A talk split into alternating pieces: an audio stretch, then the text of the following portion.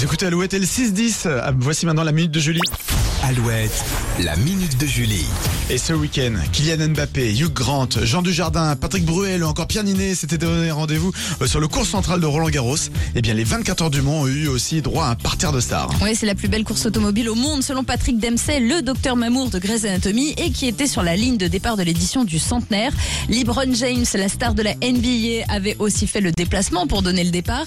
Dans les gradins, les spectateurs ont pu croiser Joe Wilfried Songa, une délégation d'athlètes olympiques, Samuel Le Ou encore Cyril Lignac. Et le réalisateur Claude Lelouch était présent avec sa caméra. Il a tourné quelques plans de son prochain film intitulé Finalement. La course des 24 heures du Mans sera un petit peu la toile de fond de ce nouveau film qui mettra en scène Cadmerad, Raphaël Mezrahi, Elsa Zilberstein, Paul Belmondo ou encore la chanteuse Barbara Pravi. Au total, 78 comédiens seront à l'affiche de ce 51e long métrage. Voilà. Dont le tournage se terminera cet été à Avignon et c'est la deuxième fois que Claude Lelouch vient sur le circuit des 24 heures du Mans pour un film.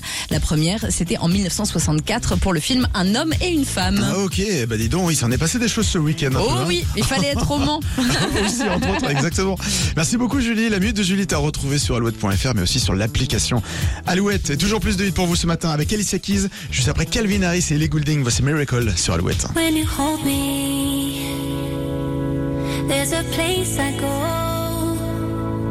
It's a different high.